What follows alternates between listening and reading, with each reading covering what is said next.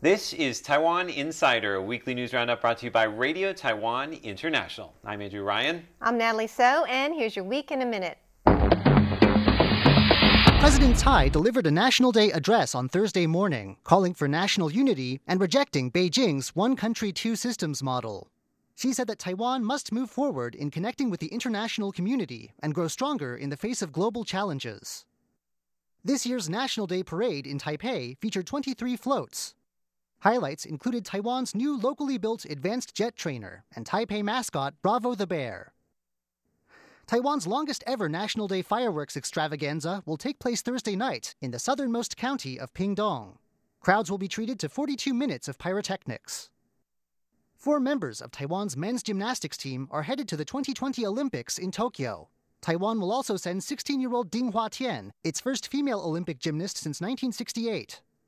A Chinese tourist has been arrested for destroying a wall at National Taiwan University that was covered in messages of support for the Hong Kong protesters. He now faces deportation and a five year entry ban. And that's your week in a minute. Every week at the top of our show, we each come up with a word of the week that describes our show. Okay, you ready to guess my word? Yes, I am. All Alrighty. Renewal, re- revolution, Close. Revolu- revolutionary. That's right. Very close. All right. Okay, so today's National Day. Happy National Day. And today commemorates the acts of the revolutionaries who overthrew the Qing dynasty and started the Republic of China. So I'll be telling you about how all that happened. Also, I'll be telling you about a revolutionary who designed the ROC flag and telling you hmm. more about the flags associated with Taiwan. I am looking forward to that very That much. should be fun, huh? As with always, we never know what the answers will be in Taiwan by number, and that's coming up today. You ready for my word? Yes, I am. All right. It's not the same word, is it? Revolution? Ah, all right. It's so we are on the same wavelength. We are on the same wavelength, so of course, uh, I don't need to explain what that's about. Um, of course, it has something to do with National Day, and I'm going to be talking specifically about that in today's Taiwan Explained. Now we turn to our top story. This is the honor guard of Taiwan's military, kicking off the National Day celebrations on October 10th. This year is the 108th anniversary of the Republic of China, which is the official name of Taiwan's government. In her National Day address, President Tsai Ing wen talks about the existential threat posed by Beijing. The Republic of China has stood tall on Taiwan for over 70 years. But if we were to accept one country, two systems, there would no longer be room for the Republic of China's existence. As president, standing up to protect national sovereignty is not a provocation, it is my fundamental responsibility. The scene on Thursday morning is a festive one, including a performance with 108 drums, symbolizing the 108th anniversary of the ROC.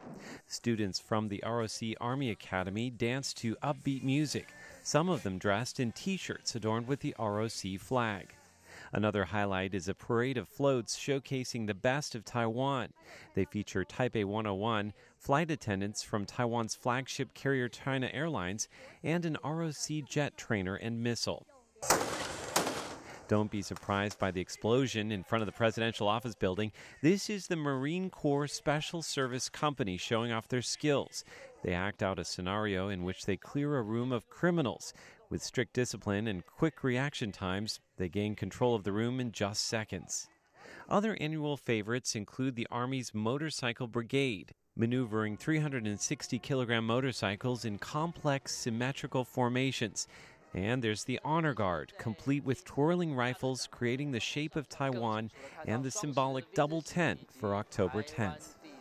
The climax of the celebration comes in the form of five jets of the ROC Air Force flying over the presidential office building, trailing blue, white, and red smoke, a nod to the colors of the Republic of China flag.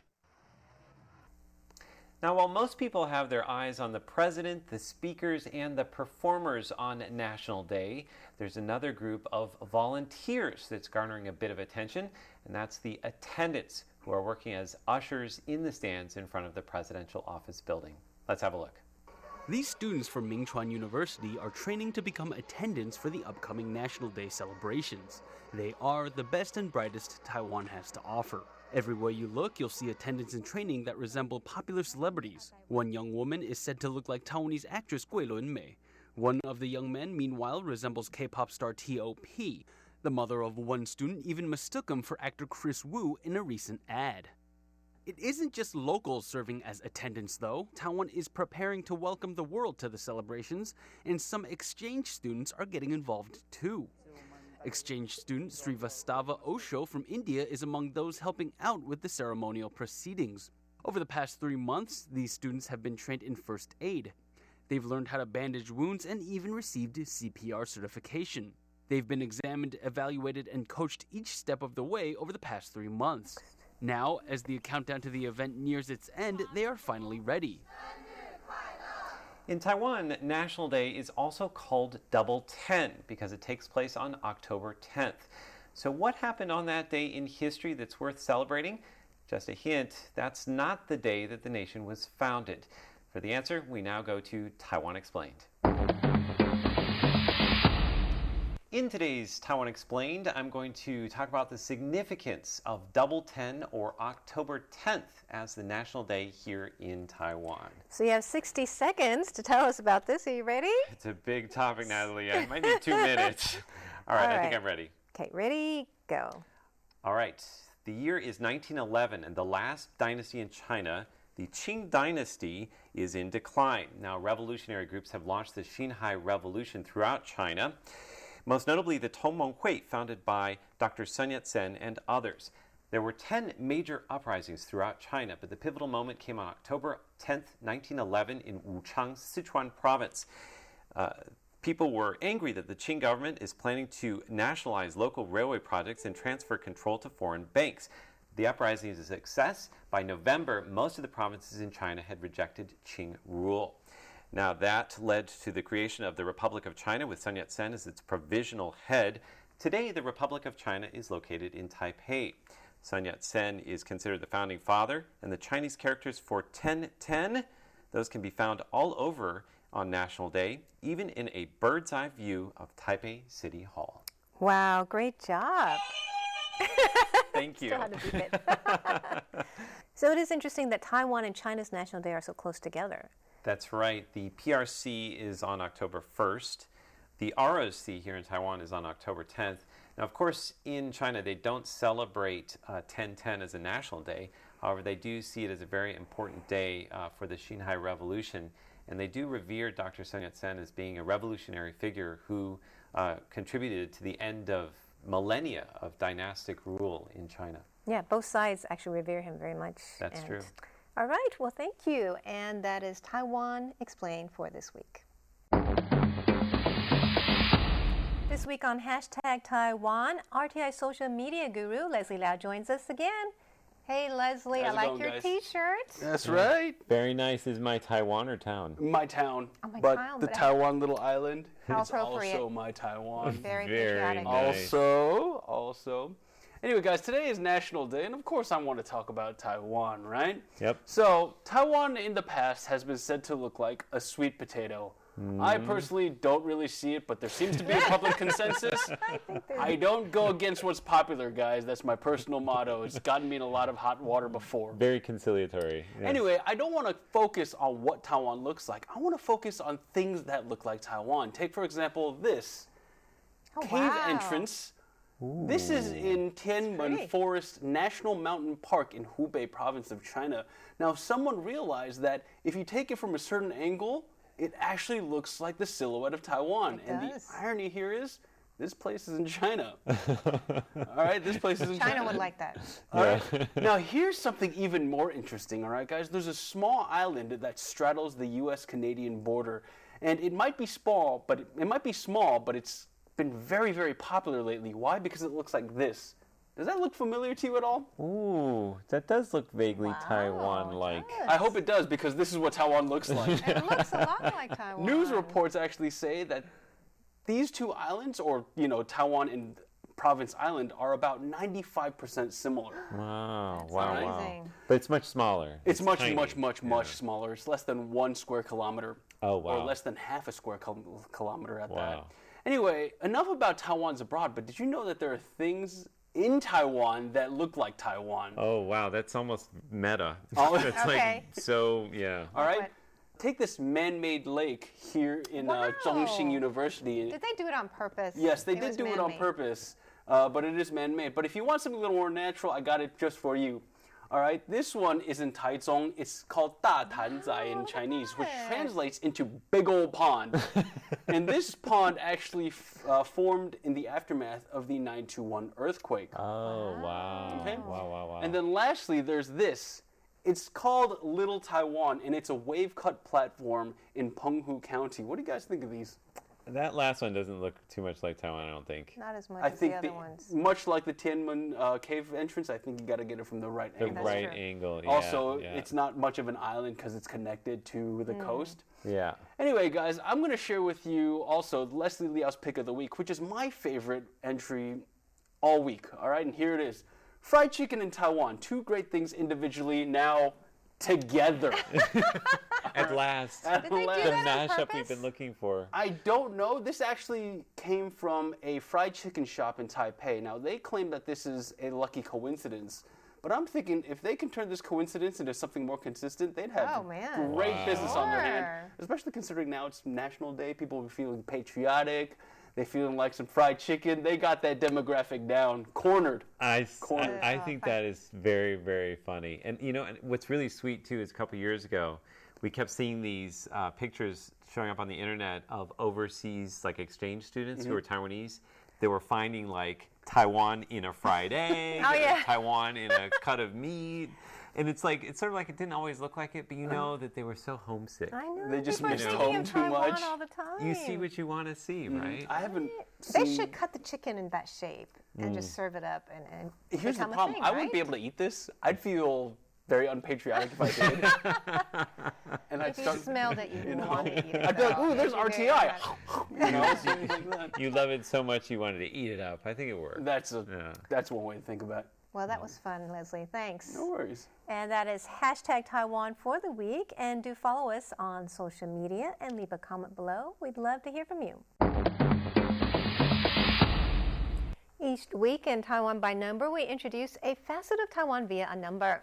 And today we're going to be talking about the ROC flag. You guys recognize this? Yes, I do. Definitely do. Okay, so in the upper left corner, there is a blue sky with a white sun, right? I can see that. Can you guys tell me how many rays are in the white sun? Don't put That's it away. That's the first now. question. That's the first question. okay. I'll be telling you what it means and everything, but um, You know more about this than I do. I should, but it doesn't mean I do. Okay, I'm going to take a guess. all right, I'm going to guess uh, it's got to be either 12 or 16. I'm going to say 16. 16. All right. I'm going to 12. All right. Let's take a look at the answer. 12. All oh, right, Thank you for Leslie. that. Thank you for that. Leslie went to school here, actually. Well, I also made it easy for him to get the right answer, right? True. See, look at this. okay. Okay, now I'm going to tell you about the revolutionary who designed this canton here. You should pull it up a little bit. It looks like it's a half mast. Okay. there we go. There we go. there we go. That's more patriotic, right? Yes. Okay. So it's a blue sky with a white sun.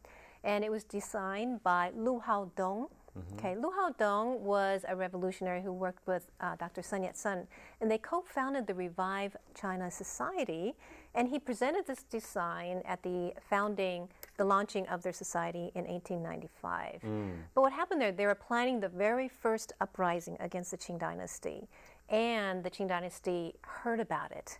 So what he did is he went back to their base at a church to burn a list of revolutionaries, or else those people would have got caught and you know executed. But he got caught, Oh, wow. and then um, when he was being interrogated, he would not bow, he would not kneel to the guy who interrogated him, the official, and basically, you know, he was he decided he would die for the nation. And even the U.S. Embassy at that time, they tried to rescue him by saying he was a translator Oh, wow. and not a revolutionary, but he had already uh, made a written confession, so um, that he was a revolutionary. So Lu Haodong, how old was he when he got executed? Oh wow. That's the next question. You've cut the flag backwards. It's There you go. there you go. Um, wow. Uh, he designed this part. You go first. I want to say relatively young, 44. Okay. Okay. Uh, I'll go with uh, 41. 41. Okay, let's take a look at the answer. And that's a picture of him right Seven. there. 27 only. younger than I am. Yes. Wow. So That's incredible. um, Sun Yat-sen said he was the first martyr of the revolutionary. That level of commitment that young. he was what was very I doing when I was 27? I know Nothing. what I was No. so um, Sun Yat-sen, he put in the red earth, Okay. okay, which symbolizes the blood, Mandi Hong. I know right, this. Yeah. of the revolutionaries. And this became the official flag of the Republic of China in what year?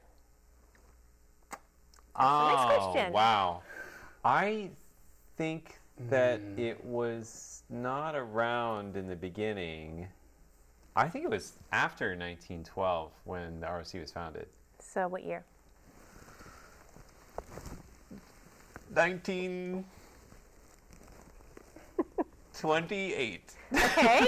I'm, that's funny because unrelated, I'm going to say 1927. Okay. okay, let's take a look at the All answer. right. Oh, what? Good job, Andrew. How'd you know that? I did not look it up. I swear to you, I did not look How did this you know up. that? I I a don't total believe random guess. Are you serious? Well, I did see because I was doing research for uh, Taiwan Explained today about you know kind of the Ah, founding so of the Republic of there's China. key years, Well, right. I knew that they didn't use this flag like at the very beginning, but I honestly didn't know when they started using it. Mm. Okay. Yeah, it was a guess. Very No, both, trust both good You- guesses. you You're just very wanted close, me to Leslie. bad, Andrew. You're when you're off. It's You You very are really close. close. Okay, so this actually was not the first um, flag for Taiwan. The very first flag that Taiwan used was in the Zheng Dynasty, which was Okay. founded by Zheng Chenggong or Koxinga. I think I've seen this. Yeah, his flag has his last name, Uh-huh. Zheng, and a crimson colored circle around it. And at that time, he governed southwestern Taiwan, and he wanted to also topple the Qing dynasty and restore the Ming dynasty. Oh, Okay, so, um, but what year did he start using his flag? Oh, dear. okay. We can do this. The Dutch came to Taiwan in 1624. um, You are so good at history. he baffling kicked thing. them out in 1668. I'm going to say he was using it in like 1667. Okay. I'm gonna hitch Good a guess. ride on Andrew's answer because he's got it all figured out. He worked it out. I was just gonna guess in the dark, so I'm gonna. Same Yeah. answer? Right, buddy. Same answer? Same answer. 1667. Let's oh, take Oh, a look. wow. 1663, so Four actually a little years bit off. before that. Okay. Okay. I think that's a pretty good guess. though. Very good Yeah. guess. You know your Dutch history. okay, one more flag that's actually associated with Taiwan is the Chinese Taipei Olympic flag that we use in Olympic, um, you know, um, competitions. Yep. So this flag has the um, blue sky with the white sun. It has the Olympic rings, and it has our national flower, the plum blossom, which symbolizes uh, resilience because the plum blossom is very resilient in harsh winters. Now, how many petals does the plum blossom have? It surrounds everything on the flag. Oh, wow. You go first this time. I want to say five. I think you're right. I I think it. I think it's five too. Okay, let's take a look. Yay! Nice job, you guys. Sports questions, anything remotely related to sports, I got it. Anything, you just had to say Chinese Taipei. If you asked me straight up if a Chinese blo- like how many a plum blossom had, I would have known. But because you said Chinese Sports. Taipei, I was just like, got it. Got it. You guys did pretty well this time. Mm, that was Very a good. You did very well. All right, so that is our Taiwan by number for the week. We hope you enjoyed this inside look at Taiwan today. Be sure to check us out on social media. And leave a comment below. We would love to hear from you. For Taiwan Insider, I am Natalie So. I'm Leslie Leo. And I'm Andrew Ryan. Happy double ten.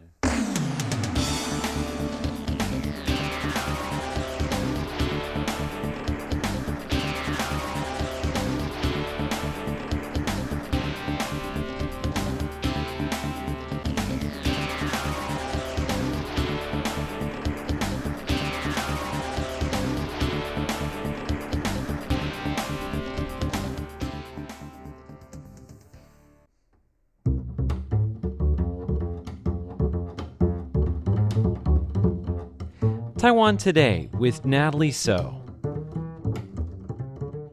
Hello and welcome to Taiwan Today. I am Natalie So. Today we're going to feature an interview with a lady who is making waves in the world of the arts for people with disabilities in Taiwan. She is helping Taiwan's national theater and concert halls be more inclusive in the way they present their performances. Stay tuned as we listen to a recent chat RTI host Andrew Ryan had with Sandy E. Joining us now in the studio is the accessibility consultant for the National Theater and Concert Hall here in Taipei, Sandy Yi. Thank you so much for joining us today. Hi, Andrew. So, today we're going to be talking about inclusive theater and what exactly inclusive theater is, uh, because you've been assisting with the National Theater and Concert Hall in creating a space and an organization that's more inclusive. Now, Traditionally, when we think of theater, we think of it as a space that welcomes all kinds of audiences. So I want to begin today by talking about how maybe a lot of theaters are not as inclusive as they can be. Who, who is it not inclusive for? So, a lot of time when you go to theaters, who do you see? You see people that look kind of like me. Right. So, you mean all white dudes. you see, you see people without disabilities. You see people Right. who have the money to make it into a theater. Yeah. Um, So, for theater etiquette, um, we are all expected to sit really still. mhm. You don't want to move around. You don't want to make any noises. You don't want to be coughing the whole time you're in No. the theater. And if you have like asthma attack or some sort of like emergency situation where you really need to um, just take a little break, you can't. You can't stand up. You can't walk around if you're in like a concert hall, right? No. Um, so, for example, my friend's friend, she has a uh, she has a son who has cerebral palsy, and he got really excited when watching a show in a theater, and um, he was like making a bit noise, just like, "Oh my gosh, this is like so great!" And then he was moving his body, but then the audience sitting like in front of them, like he turned back. Kept turning around and saying, "What are Yeah, you doing? and Why are you making noise?" He just gave parents like the evil look, like you're not disciplining your children, your child. Um, and then the mother just like apologized profusely, and then the mother end up like covering the child's mouth for the rest of the performance. Wow, wow, wow, wow. So, I mean, obviously that's hard on the child. It's also hard on the mom. And it can, can also be, if people don't understand, it can be hard on the people around them as well. If people don't understand and aren't on the same kind of page when it comes to inclusive performances. Right. So in disability community, sometimes we call it disability culture communities, we know that yes, people have diverse needs. People have, you know, people come in with their wheelchair, with their um, trach, with their breathing machine, um, with their aids, um, and of course with their lovers, with their children. Um, but oftentimes we don't expect disabled people to come in as one of the audience members we think, oh yeah, if they want to come in, okay, we can design like a special viewing event, but then it's only exclusive to them.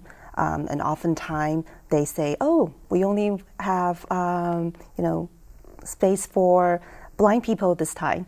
Yeah. and because that's the type of um, volunteers we can get, they're here to help. Um, and oftentimes that wheelchair seating is often limited in theater spaces.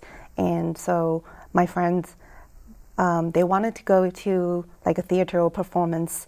They will find themselves like, okay, we cannot sit together.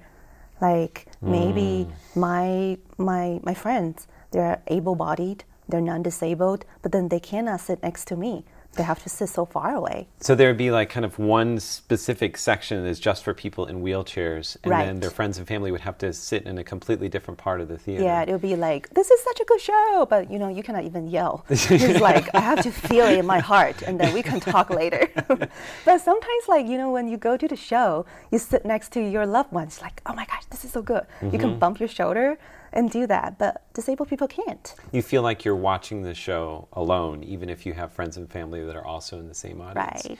So it seems like a lot of theaters, um, for uh, when they're dealing with uh, customers with disability or, Mm-hmm. or audience members with disabilities, they often do one-off events. So Yeah. this is going to be for deaf people, or this is going to be people with visual uh, impairment. Right. But they, there's never kind of an event or an ongoing kind of scenario where people are welcome, people of all different backgrounds are welcome. Is that the concept of inclusive theater? Is that everyone can join in at the same time? Right. So when we think about how to include inclusive, not just as a concept, but then as a practice itself in theater, in performing arts, we have to think about are we opening our door to a variety of audiences? And they are not just coming in with fellow disabled people because oftentimes people do assume that you disabled people show up all at one time. That's like, hello, we don't live together. Um, right? It's like, hi. Um, so, like, sometimes you might go out for a date, right? And your partner may be non disabled. And people have a hard time to put that together. It's like, what? You are here for a date? This is not like a rehab for you? Mm, And people get really nervous. It's like, oh my gosh, I'm seeing a disabled person. What do I do now? Um, and so with these like one-off events, what happens is other general public will not get to interact with disabled audience. so it would be an event just for people with disabilities, and then other audiences would not be there at the same time. It would be kind of separate but equal.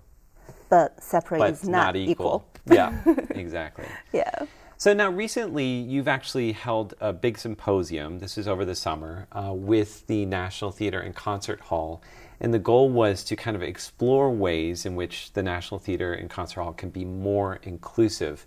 Uh, and I just want to pull out this brochure because um, I noticed that the sheer scope of what inclusive means is huge. There are so many different things that this involves, so many moving parts, so many different things to take into consideration.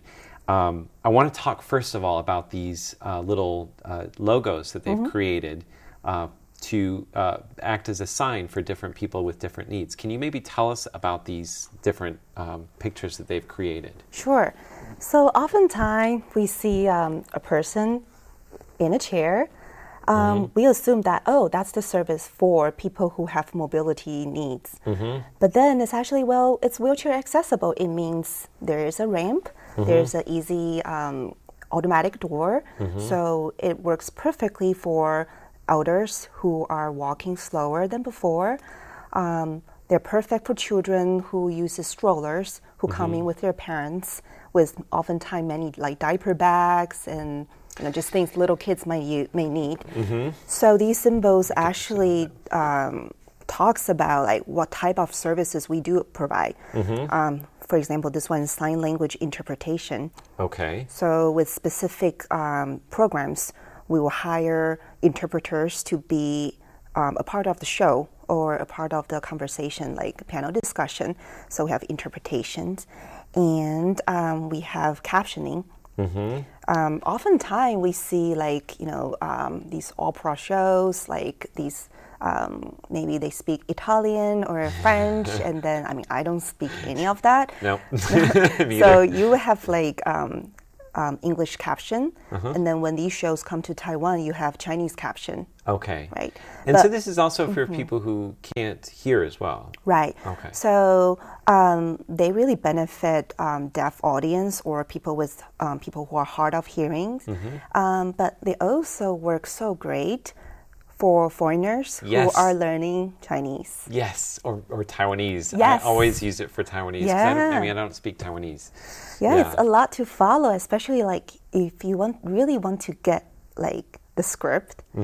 Um, so when we provide these um, accessibility services, it's not just for disabled people because they need it. We're thinking about we also want to include people who are not understanding the show when it is in English or in Italian. So that's what I think is actually great because you bring together so many different communities. It's not just for people uh, with disabilities, it's also for people who are elderly, mm-hmm. it's also for young children, it's for new immigrants or new residents of Taiwan. So it really encompasses everyone. When we're saying accessible or inclusive, we're not we're not saying just for people with disabilities, we're saying for everybody. Yeah. So that's I like when I think about this, I get goosebumps because it's so much bigger, and actually we share so much in common too. Exactly. Um, so we have touch tour. Um, we welcome tactile tours. What is that? That's um, the, you let the audience members feel things, or what? What does that involve? So what happened is um, we'll organize a tour. Like everybody can come in, and then um, we will introduce specific parts of the theater mm-hmm. as our, you know, like, hey, feel this, mm-hmm. and then we give you um, background information. And then in the future, um, because Touch Tour essentially is um, more like a, a pre-show tour. Ah, okay. And um, in the States, when we run it, it's like, okay, come in, and then you can go on the stage. Um, for example, if you are blind, we can take you just take a walk mm-hmm. on the stage so you know the dimensions. So if I tell you that this is like two feet by three, mm. like, okay, what does that mean? Yes. like, it's really abstract. But then it's like, okay, let's walk around. Like, you will see actor one will be walking from the left left hand stage and then mm-hmm. going to the right, and this is the depth of the theater. And that actually helps when you start doing um, audio description for people with um, visual disabilities or who are or blind. Yeah. So if they actually can feel the space beforehand when you're giving them the description through the headset, then you've actually already done part of your job in advance. Yeah. And I think from an artistic point of view, you're actually engaging um, audience to explore to get into the arts through multiple senses, mm. not just like the visual elements, but then also the tactile part, mm. but then um, and then sound. Mm. And so I think we've covered most of this. We have a couple more here. We mm-hmm. have mm-hmm. um, guide dogs are welcome. Mm-hmm. We've got uh, large print so that's for audience members reading the brochure, or yeah. So oftentimes we we're so used to printing everything small, as if like we can read it, right? but then we like I have to be honest, like because lately I've started using reading glasses. So actually, this is beneficial for me as well. Yeah, yeah. and so many young people nowadays we look at our phone so much. Mm-hmm like a lot of us don't have good eyesight. and so for our brochures and also programs, we are going to make them bigger. Mm-hmm. The words are bigger and it's easier to read. Uh, and then you also have here, um, let's see, childcare services. I thought this was fascinating. I would never have guessed that this would be part of inclusive theater, but of course it would be. If you have young kids, you know, let's say you're a young couple who has, you know, a young baby, you want to see a show, forget about it. But actually, the National Theater provides this kind of service. Yes, so you can come in, bring your child, drop your child off, and then enjoy the show. And this is how we want everybody. So when we say everybody, it literally means, means everyone. everybody. There are two more here that seem yes. to be, um, to kind of somebody who doesn't really know, it seem to be a bit more similar. You have audio description and you have induction loop system. Those both um, have a similar part to them. It looks like it's connected to sound. Exactly. So for audio description, um, for our audience who are blind or who have visual impairments, mm-hmm. um, we do have an interpreter who describes what's happening on stage. Mm-hmm. Um, so this way, everything is described by text. Okay. So think about all right before the show you have a tactile tool mm-hmm. tour, mm-hmm. and then you get to explore the space. You get to explore the costume maybe, mm-hmm. um, and then um, for audio description it describes the action. It describes things that are not spoken mm-hmm. in sound. Andrew picks up his cup and takes a sip. Exactly. That would be what they would say for kind of like an audio yeah. description? Yeah. Okay. That was RTI host Andrew Ryan speaking with accessibility consultant Sandy Yi at the National Concert and Theater Hall. Next week, they'll continue their conversation and introduce us to the concept of relaxed performances.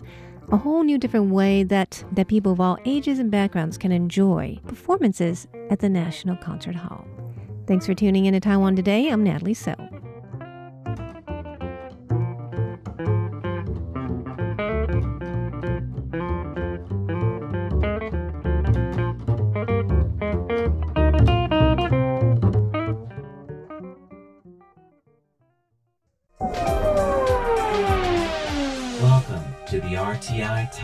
Machine.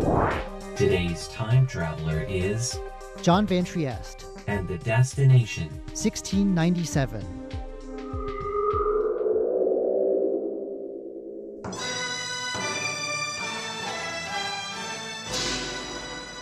In 1697, a Chinese man called Yu Yonghe made his way up Taiwan's west coast at the head of an expedition.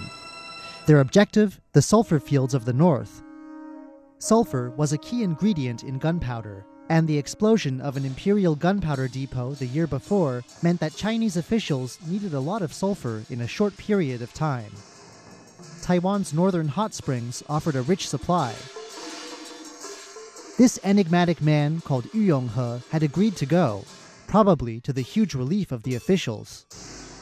He wasn't anyone of big importance, but he liked traveling and living dangerously. He trekked all over the wilds of southeast China and felt that Taiwan would just be a new adventure. For Chinese eyes, anyway, much of the island was new. Imperial China had only established its rule on the island a bit over a decade before. Outside a few settlements, ethnic Chinese were still thin on the ground, and imperial control only covered the island's western plains. The diary that Yu Yonghe kept during his travels in Taiwan gives us a rare first hand account of Taiwan at the beginning of imperial rule, before all of this changed. We began following Yu Yonghe's journey last week, listening in as he crossed the Taiwan Strait, gathered supplies, and started on the trail to the northern sulfur fields. He'd wanted to get there the fast way, hugging the coast in two boats he bought for the purpose, but an old Taiwan expert in his party convinced him that the coast was too dangerous and that it would be safer to take the long, sweaty overland route instead. Another member of the party, a man named Wang, refused to listen to this warning though. So it had been decided to split the party in two. Wang and his men would take to the seas and head northward with many of the supplies, Meanwhile, Yu and the others would take the low, slow trail through aboriginal villages and across rivers swollen with summer rain. When we left him, Yu was getting close to his destination and worrying about whether Wang and his two boats were doing okay. It's a bit of a shock then when he catches sight of Wang. As the party enters a village, Wang appears like a ghost. He doesn't look good. Isn't he supposed to be at sea What's happened to everyone? And what about the supplies? Wang says that the whole journey was a series of mishaps. The sea was rough, and his boat was left damaged and unable to steer as the other boat sailed away. In the end, Wang's boat was wrecked close to shore, and all the supplies are lost, save whatever can be salvaged on the beach. Messengers arrive from the area around the sulfur fields to inform Yu that his other boat did make it, he later finds out that this boat had to ditch some of its supplies in bad weather, and with the other ship now wrecked, the party now has only a fraction of the supplies they'd prepared. In the end, they do manage to recover some of the essential tools, so at least there's that. Now, just over four months after he left home for Taiwan, Yu finally arrives near the sulfur fields. The party reaches the Danshui River, a wide river that runs through what's now Taipei out to the sea. Yu and his men are received by the local village chief, who has a few crude dwellings built for the party closer to the work site. The party travels inland up the river by boat. They reach an area that today is still home to sputtering, steaming vents and sloshing, bubbling water. Here, around what's now the Beitou district of Taipei, you can still see a thin yellow film of sulfur on some of the exposed rock faces.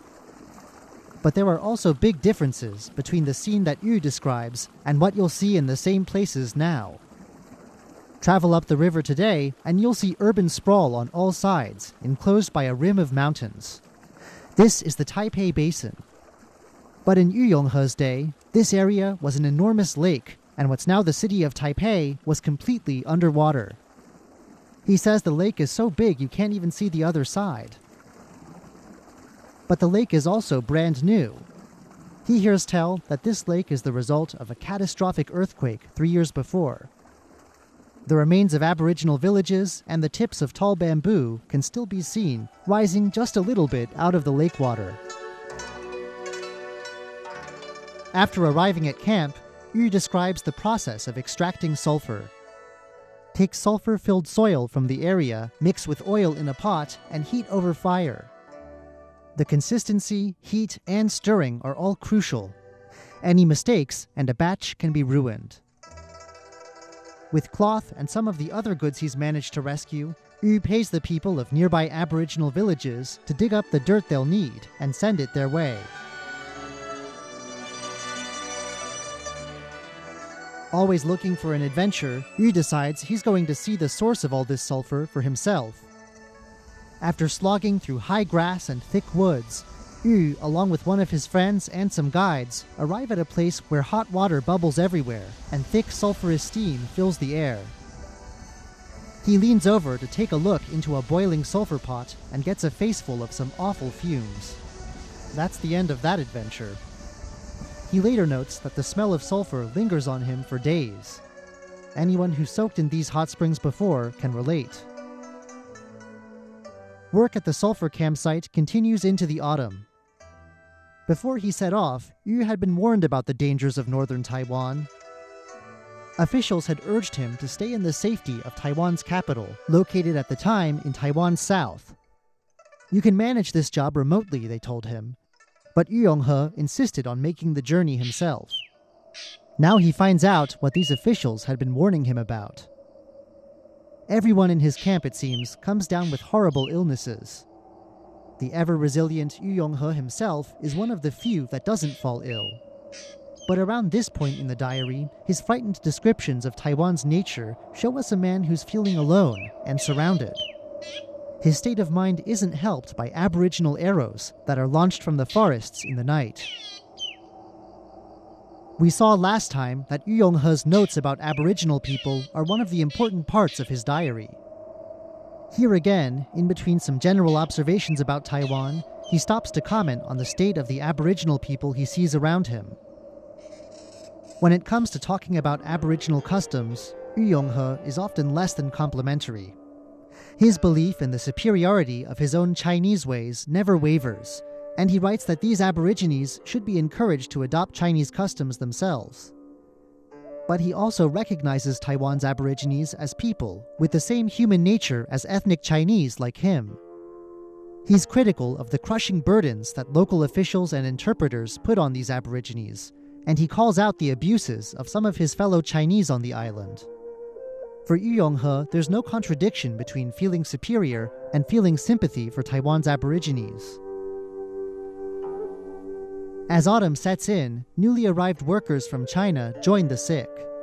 Some of them have to be sent off back home by ship, while others simply die where they are and are buried by the camp.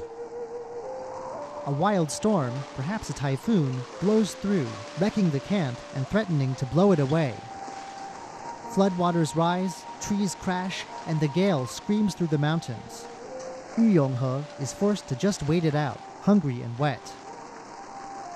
But once the storm passes, the camp is rebuilt, and work on refining sulfur continues.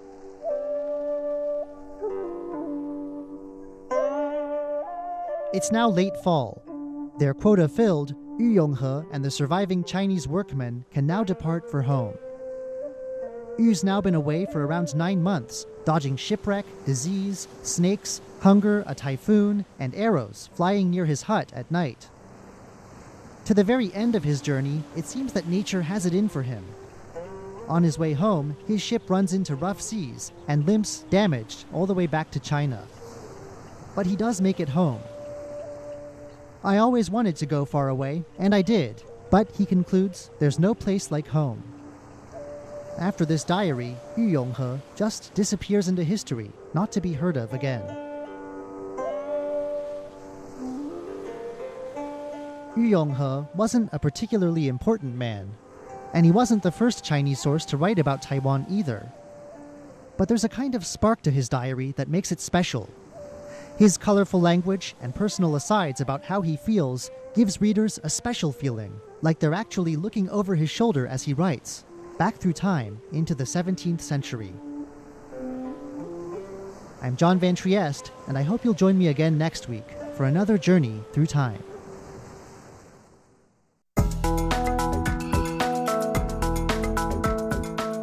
This is Taiwan Explained, brought to you by Radio Taiwan International.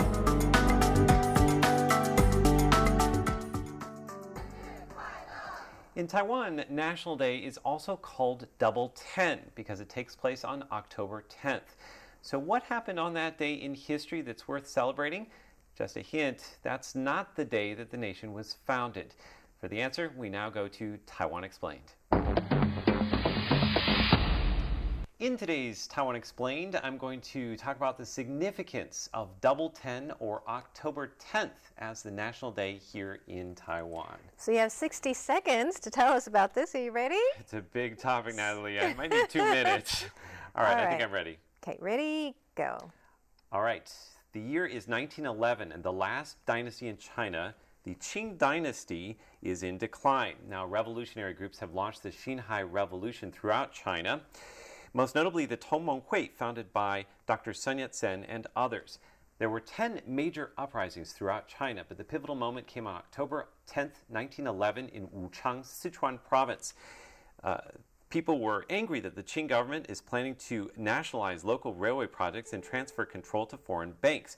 The uprising is a success. By November, most of the provinces in China had rejected Qing rule. Now, that led to the creation of the Republic of China with Sun Yat sen as its provisional head. Today, the Republic of China is located in Taipei. Sun Yat sen is considered the founding father, and the Chinese characters for 1010, those can be found all over on National Day, even in a bird's eye view of Taipei City Hall. Wow, great job. Thank you. Still had to beat it. so it is interesting that Taiwan and China's National Day are so close together. That's right. The PRC is on October 1st. The ROC here in Taiwan is on October 10th. Now, of course, in China, they don't celebrate uh, 1010 as a national day. However, they do see it as a very important day uh, for the Xinhai Revolution. And they do revere Dr. Sun Yat sen as being a revolutionary figure who uh, contributed to the end of millennia of dynastic rule in China. Yeah, both sides actually revere him very much. That's true. All right, well, thank you. And that is Taiwan Explained.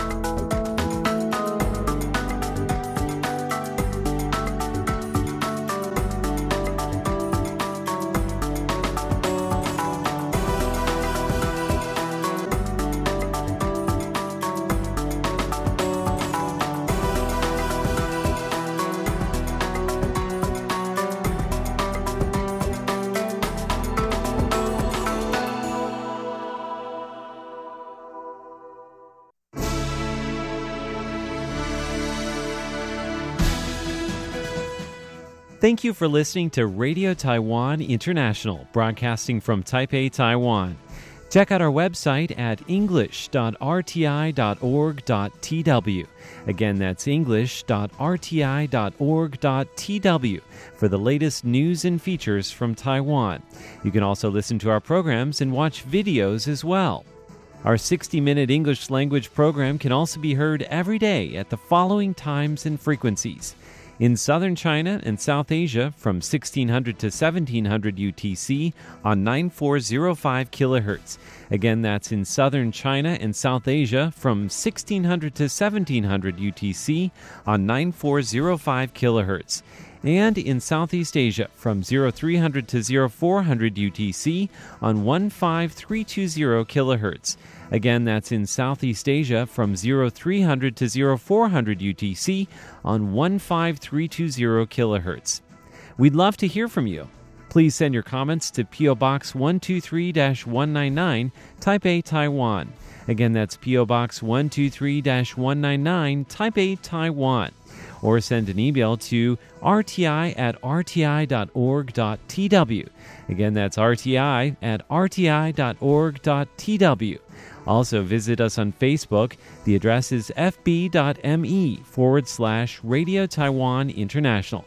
Once again, on Facebook, we're located at fb.me forward slash Radio Taiwan International for videos, photos, and news of interest from Taiwan. Thank you once again for listening to Radio Taiwan International.